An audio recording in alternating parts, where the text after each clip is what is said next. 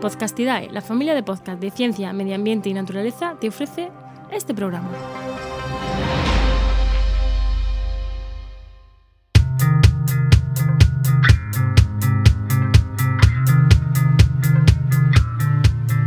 ¿Qué pasa? Acabas de llegar a El Charco, un podcast de opinión sobre medio ambiente.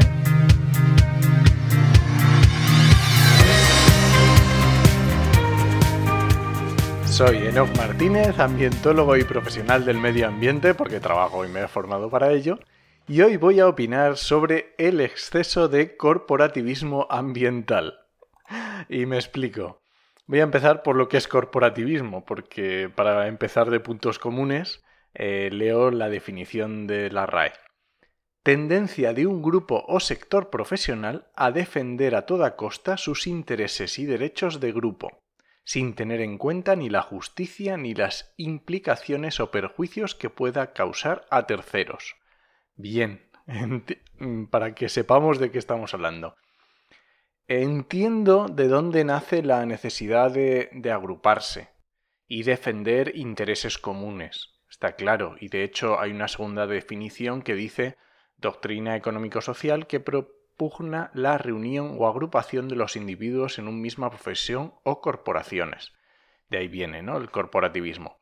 Y está claro y es normal que dentro de lo poco que se valora el medio ambiente en determinados actores, está claro que los que luchamos por este intento de educación ambiental o, luchamos por un medio ambiente, tenemos que unirnos y tenemos que aunar fuerzas y estoy completamente de acuerdo de ellos.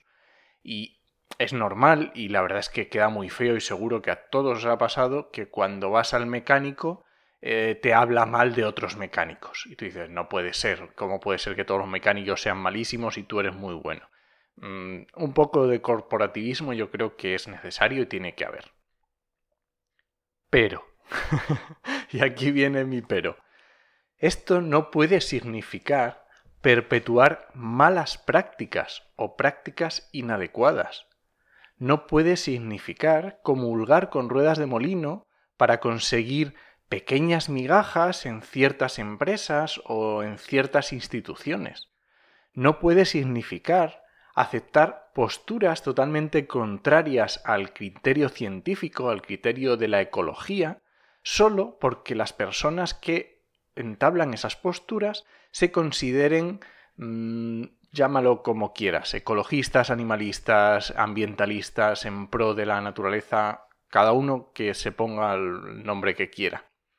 Está muy bien mm, tener amigos y que sí está muy buen rollo en el gremio, pero no puede suceder que te aplaudan si te estás equivocando. Si me equivoco, quiero que me lo digan y quiero que me pongan las cosas sobre la mesa. Mm, es así.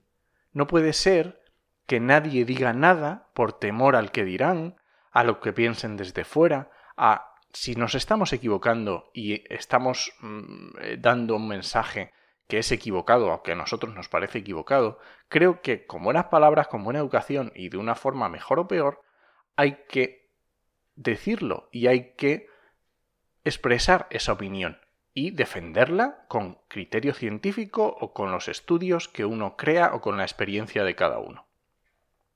En mi caso, con este podcast y en redes sociales los que me sigáis, creo que queda claro que muy corporativo no soy.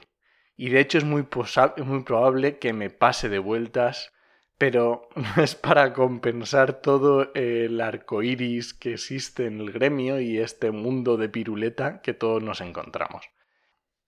Creo que si todos fuéramos un poquito, solo un poquito más críticos, con las posturas que se llevan a cabo por ciertas empresas, por ciertas personas que hay detrás de esas empresas o por instituciones que están mirando por otros valores en vez de por el tema ambiental, creo que sería mucho más efectivo para el mensaje que estamos dando en, en nuestro global de ayudar al medio ambiente. Y bueno, este ha sido mi charco cortito de hoy, ahora que estamos en verano. Así que nada, eh, muchas gracias por suscribirte en tu reproductor y ya sabes que puedes encontrarme en redes sociales como en HMM y en la web podcastidae.com barra el charco. Te espero la semana que viene a la misma hora. Nos escuchamos.